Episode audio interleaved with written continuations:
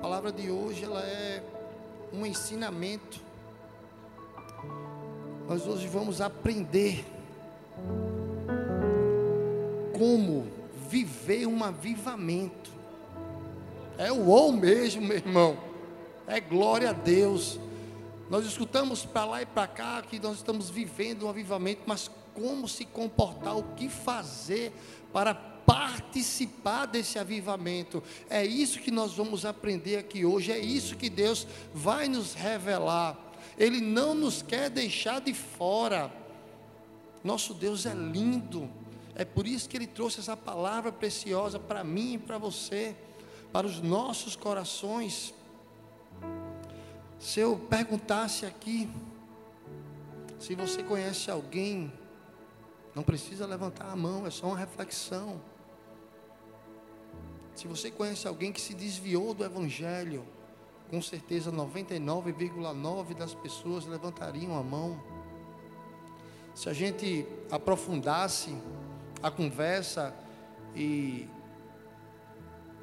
a gente entrasse no meio da pandemia, por causa do afastamento social, das proibições, você também conheceria mais gente que, por não estar congregando, não vir para a casa do Senhor, terminou se afastando do caminho dele. É triste, é uma realidade triste.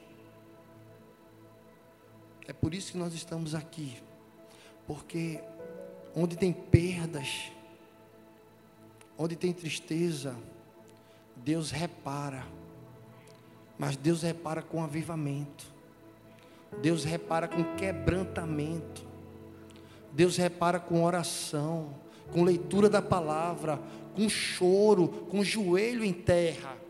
É isso que nós vamos aprender aqui hoje, como nos comportar no avivamento. Nós estamos ouvindo tanto sobre isso no vídeo aqui, né? Do documentário, nossa pastora falou, né? Quando eu cheguei aqui há três anos atrás, eu escutei muito. Ah, é apenas uma igrejinha. É um movimento que está acontecendo lá. É modinha a igreja do amor. Não. Coitado do diabo. Ele perdeu. Porque nós estamos vivendo um avivamento. Até Jesus voltar até Jesus voltar. Não só aqui, porque é de Paulista para o mundo. Pessoas estão nos acompanhando e já foi declarado em nome de Jesus que o que acontece aqui, a unção que é derramada aqui é a mesma que cai na casa dessas pessoas, no trabalho dessas pessoas, na vida dessas pessoas. É por isso que nós estamos aqui. Minha gente, é muito forte. Como eu disse, é palpável a presença do Senhor. E deixa eu te dizer uma coisa, não fica de fora. Talvez você se entristeça a um certo momento. Talvez você não consiga chegar num culto, mas vem para o outro. Não falte sua célula. Não deixa de estar em célula, minha gente. Célula é de Deus. Nós somos um corpo e nenhuma parte do corpo pode falhar. Nós precisamos estar unidos para viver o que Deus tem, a promessa do Senhor na vida dessa igreja, na vida do reino dele aqui na terra e na minha vida e na sua vida. É assim que funciona o reino de Deus. Deus não quer que a gente apenas receba do avivamento, mas que a gente provoque o avivamento. E é isso que nós vamos aprender aqui hoje. A etimologia da palavra avivamento vem de avivar, do latim vivos, quer dizer vivo rápido. Seguindo esse conceito da etimologia, podemos afirmar que o avivamento é a forma mais rápida de trazer de volta a vida espiritual, minha gente. Não tem como você não sentir. A não ser que você chegou aqui realmente revoltado, mas está quebrado em nome de Jesus. Se você entrou aqui de coração aberto, desde o momento que você coloca o pé lá em cima até entrar aqui no templo, você sente a presença do Senhor. É sobrenatural mesmo. É palpável. Então, estamos aqui para declarar em nome de Jesus que se tem alguém aqui morto espiritualmente, se prepare, porque hoje Deus vai trazer vida para você. Hoje vidas serão restauradas em nome de Jesus. Pode se preparar. Possa ser que você esteja se tremendo aí. É o Espírito Santo, coração acelerado, é Deus falando com você. Certa vez, alguns oficiais do Exército da Salvação escreveram para William Booth que havia empregado todos os métodos possíveis para levar as pessoas a Cristo e nada estava adiantando. Então Bute, ao ler essa carta, respondeu sucintamente e calmamente: Já experimentaram chorar? E foi o que eles fizeram. Experimentaram um avivamento. Eu quero que você entenda que todo avivamento começa com um quebrantamento. Quebrantamento, se quebrantar. E você pode até ir mais além, de quebrar mesmo. Nosso Deus não trabalha com cola e fita durex, não.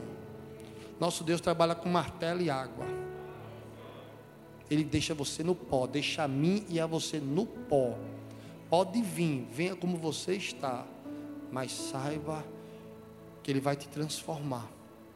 Entenda que o avivamento não é um momento emocional, não, é transformação. Quando eu estava lendo essa palavra, estava ali adorando ao Senhor, eu estava lembrando, quando a gente chegou aqui há três anos, você estava lá atrás, conhecia ninguém, louvor pegando fogo, dízimos e ofertas, blitz do amor.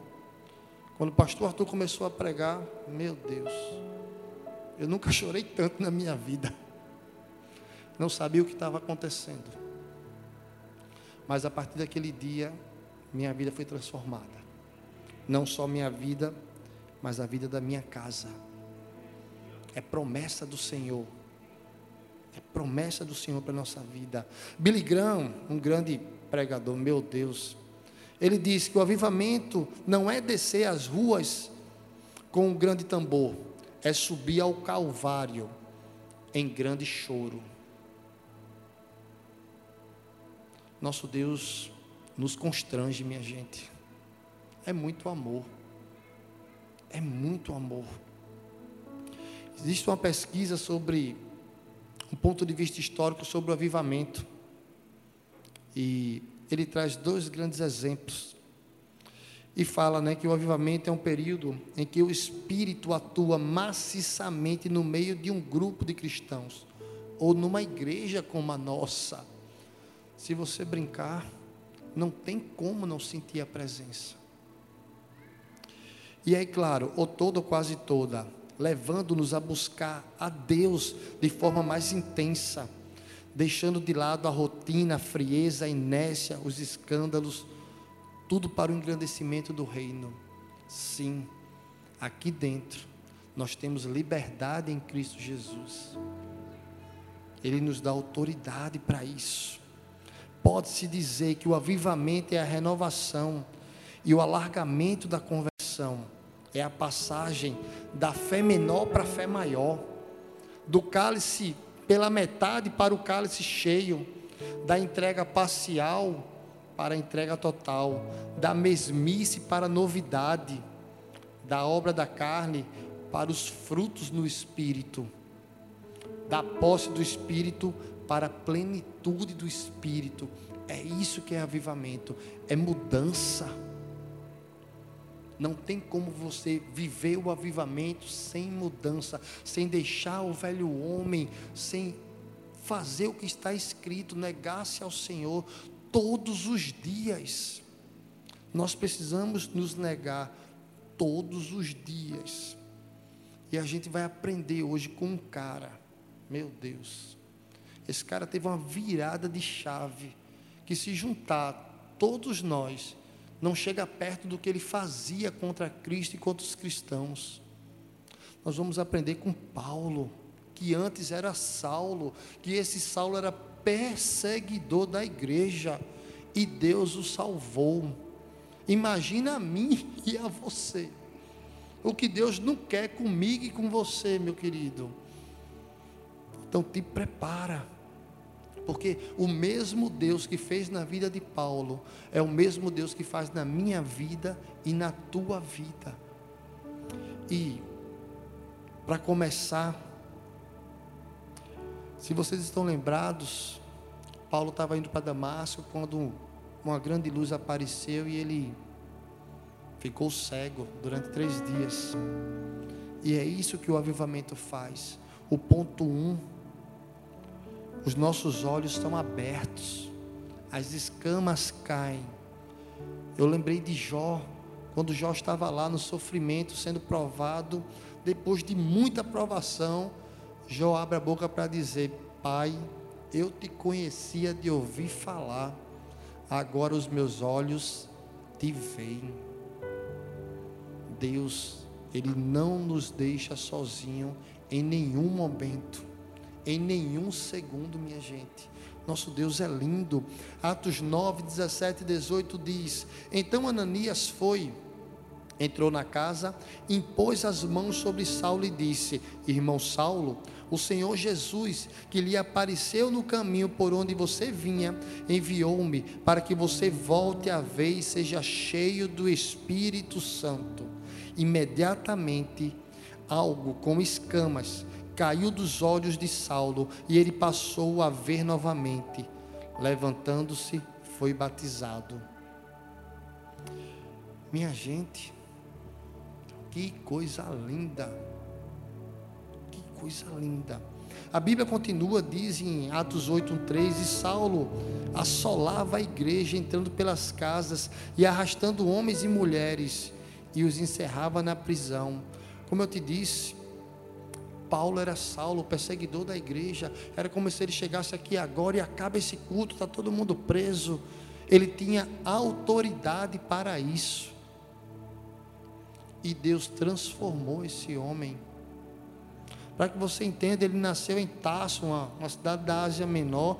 Não era um homem qualquer, era um estudioso das leis judaicas, cuidadoso quanto às leis. Como tal, ele poderia não poderia admitir as palavras do povo que dizia que aquele homem que virá ao mundo era o filho de Deus, os que chamavam de Cristo Jesus. Para Saulo isso era um absurdo. Escutar as pessoas dizendo: Nós somos os escolhidos, nós somos o povo de Deus. Coitado de Saulo. Ele precisava, ou ele pensava, que precisava silenciar esse povo para que Deus fosse honrado, para que Deus fosse respeitado. Ele não entendia quem era Cristo Jesus, mas Cristo apareceu, foi até ele. No caminho, ele teve o encontro mais inesperado de sua vida, onde também teve a maior mudança na sua história. Ele que iria para Damasco silenciar um grupo, foi interceptado por Jesus e em meio à confusão onde ele caiu, ele escuta uma voz dizendo: Saulo, Saulo, por que me persegues? Imagina ele caído. Quem está falando comigo? E no mesmo instante ficou cego. E aí ele pergunta: Quem és, Senhor?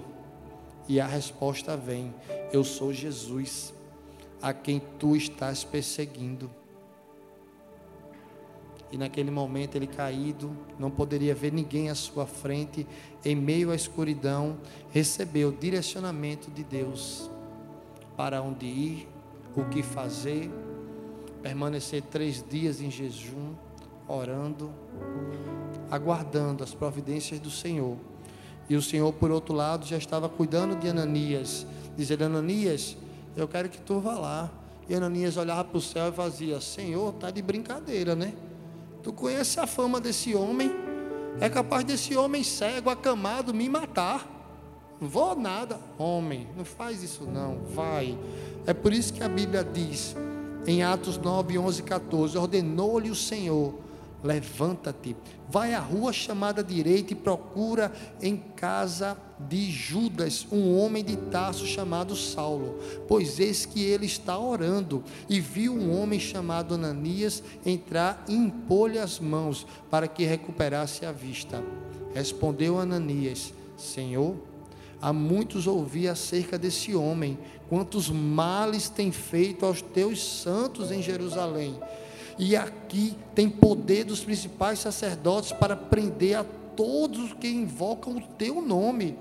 Disse-lhe, porém, o Senhor: Vai, porque este é para mim um vaso escolhido, para levar o meu nome perante os gentios, os reis e os filhos de Israel. Deixa eu te contar uma. Da mesma forma que Deus disse para Ananias que Saulo era para ele um vaso escolhido. Eu e você também somos. Nós somos escolhidos por Deus. Foi Ele quem nos fez. E Ele nos ama. Ao receber a oração de Ananias, Saulo retoma a visão. E Saulo passa a ser chamado de Paulo, de perseguidor do povo de Deus, para fazer parte deste povo.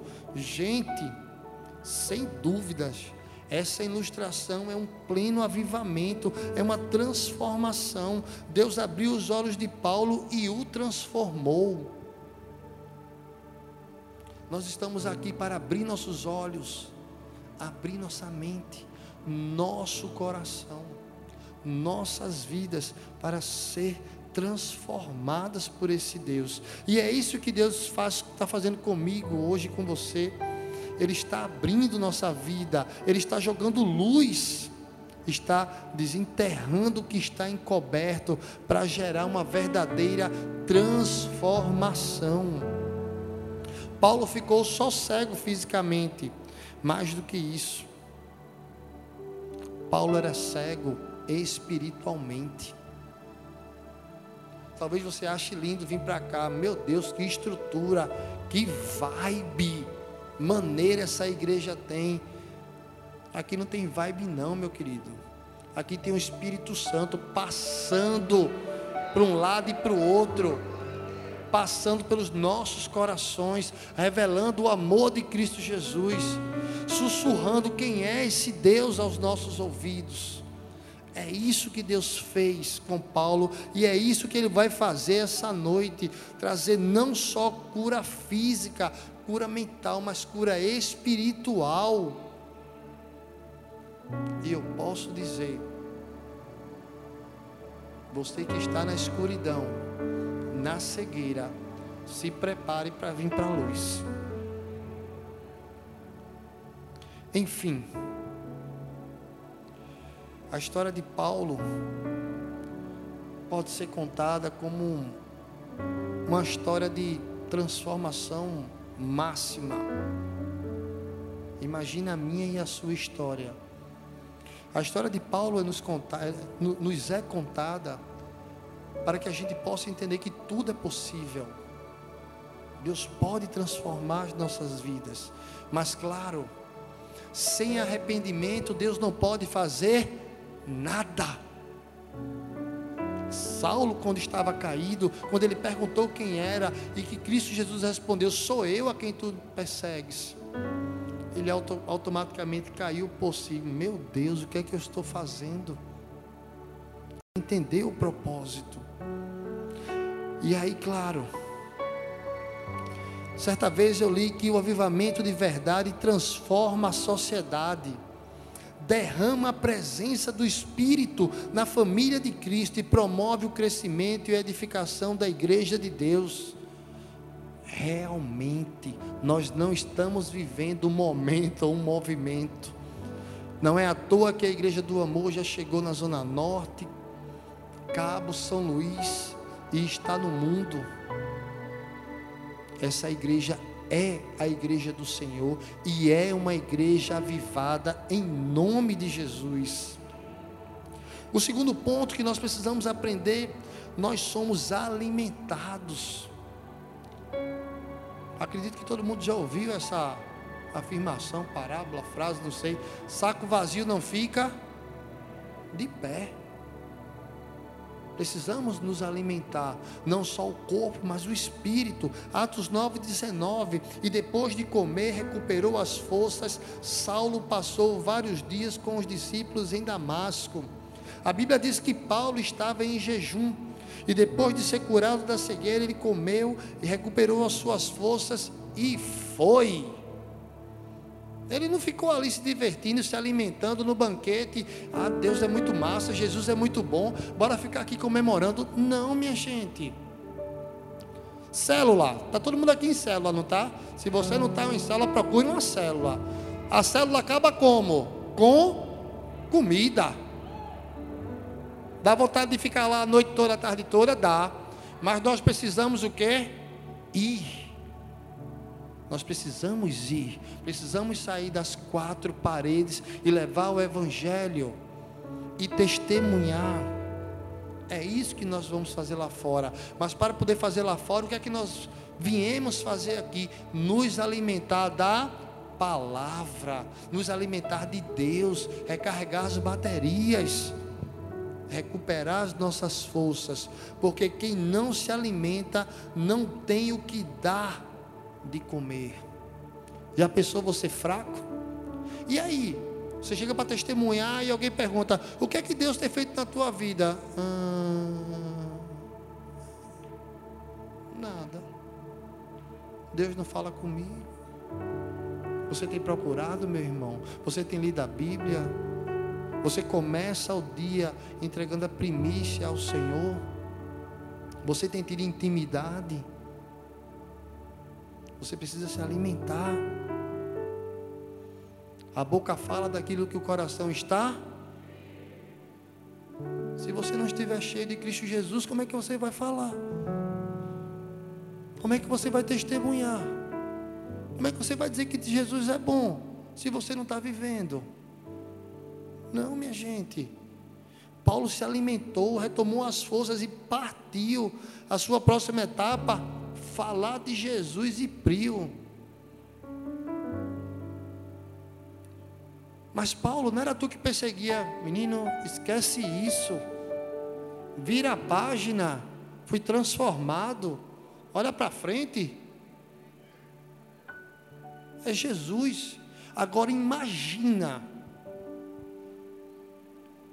Paulo, AS, né? Alminha perseguidor, matador, falando de Jesus, a galera ficava: não, eu quero saber quem é esse Jesus. A mesma coisa sou eu e você, meu querido. Você pode estar achando, mas Adálvaro, eu não sirvo para nada lá no meu trabalho. Eu sou o chato. Pensa no cara chato, sou eu. Na minha família também, eu sou o chato. Eu sou aquela que reclama, aquele que reclama, aquele que é contra tudo. E aí você sai daqui hoje transformado, avivado, pedindo perdão a todo mundo amanhã, ou começando hoje, e só falando de Jesus, a galera vai dizer: meu irmão, se Jesus mudou esse camarada, eu quero saber quem é, eu quero saber quem é esse Jesus. Paulo testemunhava com a sua vida, é por isso que Deus nos convida a não entrar num rio raso, e sim se aprofundar. Ele nos oferece um mar de profundidade, de intimidade com Ele. Então, meu irmão, mergulhe, mergulhe na palavra do Senhor. Todo aquele que tem fome, busque ao Senhor. Eu lembro que quando eu cheguei aqui na Igreja do Amor, alguns colegas diziam: Cara, tu está muito empolgado. E isso estava entrando na minha mente, eu empolgado, não estava aquele rolo todo. E até que eu conversei com um amigo meu que ele disse: quando as pessoas disserem isso, diga que você está sedento. Você está buscando ao Senhor. É sede. Todo aquele que tem fome de Deus e a sua justiça ficarão satisfeitos. Isso é promessa do Senhor. O Senhor se agrada com as pessoas que o buscam e têm o desejo genuíno de conhecê-lo melhor. E será que nós temos sido essas pessoas? O que nós temos buscado em Deus? do que nós temos nos alimentado, de qual fonte a gente tem bebido. Salmo 107, 9 diz: Porque ele sacia o sedente e satisfaz plenamente o faminto. Minha gente, Deus promete, Deus coloca a gente à prova. Deus diz: pode vir que eu me garanto. Não é brinquedo, não, minha gente. Pode aplaudir. Pode aplaudir que Deus é lindo. O próprio Deus, o próprio Jesus declarou em João 6,35: Eu sou o pão da vida, aquele que vem a mim nunca terá fome, aquele que crê em mim nunca terá sede. Está brincando com Jesus, a minha gente. Imagina a cena, ele, tu e ele na mesa, ele batendo na mesa, papá, dedo na cara e dizendo isso para tu. Vem, macho. Vem que eu me garanto. Agora tu precisa vir. Tu precisa participar. É isso que ele nos convida. Vem se alimentar, vem para o banquete. Não fica na mesa vazia, Jesus nessa mesa de cá, tu na mesa de lá, esperando que no reino de Deus tem garçom. Não tem. Se o banquete está ali, vai lá, vai buscar. Senta na mesa com o Senhor, face a face. O véu foi rasgado. Não fique esperando, não, minha gente. Nosso Deus é lindo. Deus trouxe você aqui, e eu também, para abrir os nossos olhos, para nos alimentar, para nos fortalecer. O terceiro ponto, depois da gente cair as escamas, estarmos fortes, a gente precisa ter intenção, sermos intencionais. Atos 9, 22, do 20 ao 22, logo começou a pregar nas sinagogas que Jesus é o Filho de Deus. Não, minha gente. Paulo não era ousado, não. Porque Paulo podia ficar pela beira das cidades, pelos muros, pelos portões. Olha, eu entreguei minha vida a Jesus. O cara foi na fonte, meu irmão. Ele foi nas sinagogas do jeito que ele era brabo para perseguir, ousado para perseguir os cristãos, ele também era ousado para falar de Cristo Jesus. E foi perseguido sim. Do jeito que ele prendia, ele passou a ser preso. E tu pensa que ele chegou na prisão e, ah, meu Deus, e agora? Entreguei minha vida a tu e agora eu estou aqui. Não, velho. Ele chegou na cadeia, e aí? Quem não ouviu falar de Jesus ainda? É, meu irmão, tem murmuração com Paulo, não, velho. Ele chegou na cadeia abrindo a cela, e aí? Quem não conhece Jesus? Deixa eu te contar uma história. Esse era Paulo. E é com esse homem que nós estamos aprendendo hoje. De carrasco, destruidor de vidas e sonhos, a um homem por Deus, transformado por Deus para levar as boas novas de salvação. É isso que Deus faz com a gente. Ele nos recebe, nos acolhe, cura nossas feridas, nos trata. E quando Ele vê que podemos ir, não é estar pronto, porque nós nunca vamos estar pronto. Quando Ele vê que nós temos condições, Ele vai conosco. Não adianta, minha gente, estar tá saindo por aí sem intenção Precisamos saber o que vamos fazer lá fora. Não foi fácil para Paulo, não é fácil para a gente, mas se a gente souber o que tem que fazer, nós faremos. É como se voltasse para o exemplo do chato no trabalho. Toda vez que alguém chega na tua mesa ou no teu setor, não sei como é que você trabalha, e perguntasse a você, meu querido, tem como tu ajudar aqui? Não. Aí chega outro, dá para você me ajudar? Não. Você passa o dia negando ajuda às pessoas.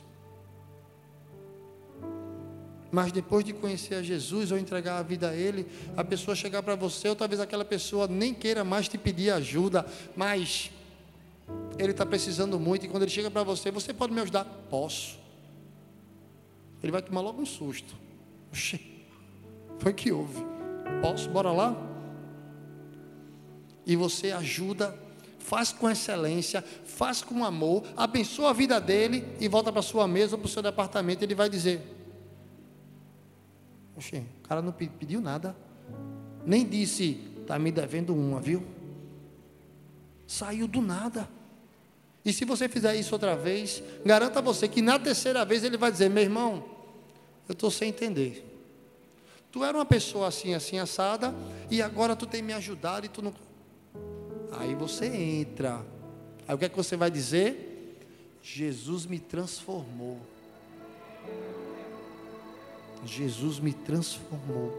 A gente precisa ter intenção. A gente precisa fazer as coisas já na intenção de falar de Jesus, de ser igual a Ele, porque nós somos discípulos de Jesus. Nós estamos aqui para representá-lo. Em Apocalipse 3,19, diz: Eis que estou à porta e bato. Se alguém ouvir a minha voz e abrir a porta, entrarei em sua casa e cearei com ele. Minha gente, nosso Deus é muito educado, é um Lorde,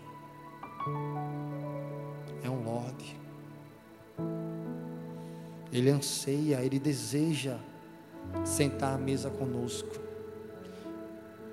mas ele só vai fazer se eu e você permitimos. Jesus quer nos tratar, quer fazer mudança completa na nossa vida, quer dar um futuro com propósito para nossas vidas. Esse é o nosso Deus. É isso que Ele quer.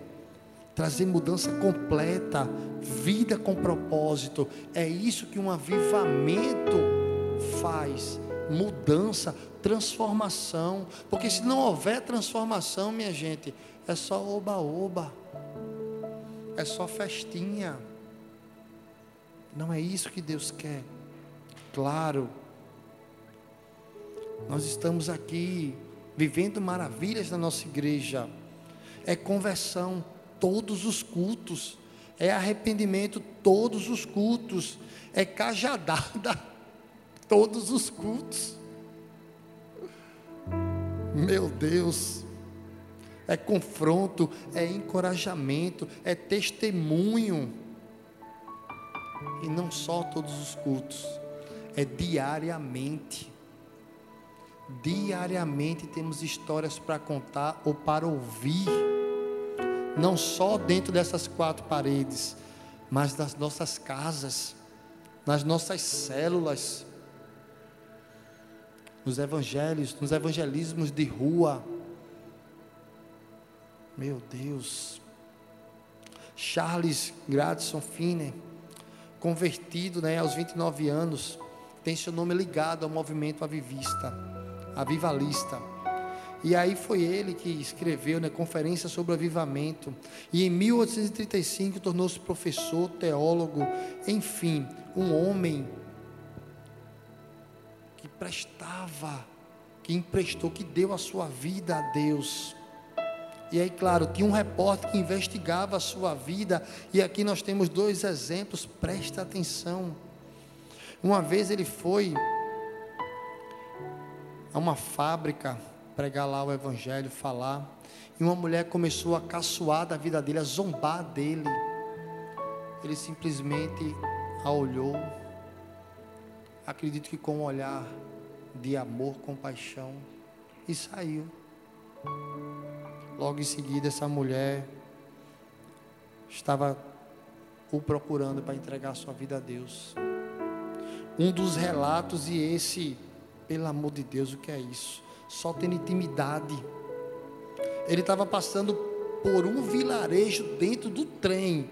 Presta atenção como esse homem tinha intimidade com Deus. E passando por esse vilarejo, os homens que estavam no bar começaram a se inquietar com o seu pecado e se dirigir para a igreja. Essa pessoa, esse repórter que o pesquisava, descobriu o seu segredo. Eram horas e horas de oração aos pés de Deus. intimidade, intencionalidade. Saiba o que você faz, o porquê você faz e para quem você faz. Quando você toma propriedade disso, é como o louvor disse. Deus diz quem nós somos. Deus diz quem nós somos. É Ele quem nos dá autoridade no nome de Cristo Jesus. Leu a Bíblia e não ouviu resposta? Persevere. Orou por um milagre e ele não aconteceu de imediato, persista. Pediu uma bênção e ela não chegou quando você esperava, continue firme. O mundo nos ensina a fazer o que é mais fácil, mais cômodo, mas o Evangelho é renúncia. O Evangelho é fazer o caminho mais difícil, mas ser intencional. Quando o Evangelho diz que é difícil, é porque são muitos eus dentro de mim e de você. E abandonar isso não é fácil. Tirar o orgulho, tirar a soberba, não é fácil, mas é possível. A palavra do Senhor diz: Tudo posso naquele que me fortalece. Aleluia. Muitas pessoas querem ser usadas por Deus, querem curar, serem agentes de milagre e parte intencional disso, além de buscar o poder do céu e para isso se manifestar, e ir através das circunstâncias favoráveis para que isso se manifeste. Como querer que Deus cure alguém através da sua oração, se você não tem coragem de orar por aqueles que estão na sua casa, do seu lado todos os dias? Como querer que Deus te use se você não ora pelo seu trabalho? por aquelas pessoas que dividem o ônibus com você. Meu irmão, minha irmã, precisamos ter intenção. E ter intencionalidade é aprender a lutar no mundo espiritual. E uma das maiores armas para se lutar no mundo espiritual é a oração. A oração é um diálogo, não é chegar e Deus, pererê, pererê, pererê, pererê, pererê, pererê. Ainda tem aquele que faz o perdão batida salve todos. Perdoas todos os meus pecados em nome de Jesus, amém. Não, gente. É. Oração é um diálogo. Senhor, eu maltratei fulano. Eu saí de casa abusado com a minha esposa. Me perdoa. Já pensou você no outro dia fazendo a mesma oração? Senhor, eu saí brigado de casa. Me perdoa. No terceiro dia, Deus vai fazer. Hoje de novo, filho. De novo. Vai sair brigado de casa todo dia. Precisamos dar nomes, ter intenção. Isso é oração. E aí você vai dizer: É, amanhã não posso sair brigado, não. Eu tenho que sair de paz. Fica de pé para parecer que está acabando. Certa vez eu li que tudo que queremos ver manifesto exige uma intencionalidade externa e interna. A interna é gerada na mente, a externa é gerada na atitude. Não tem como ser cristão representar Cristo Jesus sem atitude. Não cai naquela do agente 007 não, viu? Eu sou cristão, mas ninguém sabe. Não faz uma boa ação para ninguém, não ajuda ninguém. Não cai nessa. Isso é cilada, chuta que é laço. O avivamento é real, minha gente. E ele está acontecendo. E vai durar até Jesus voltar. Vigie, ore. Claro mas isso depende da disponibilidade do teu e do meu coração.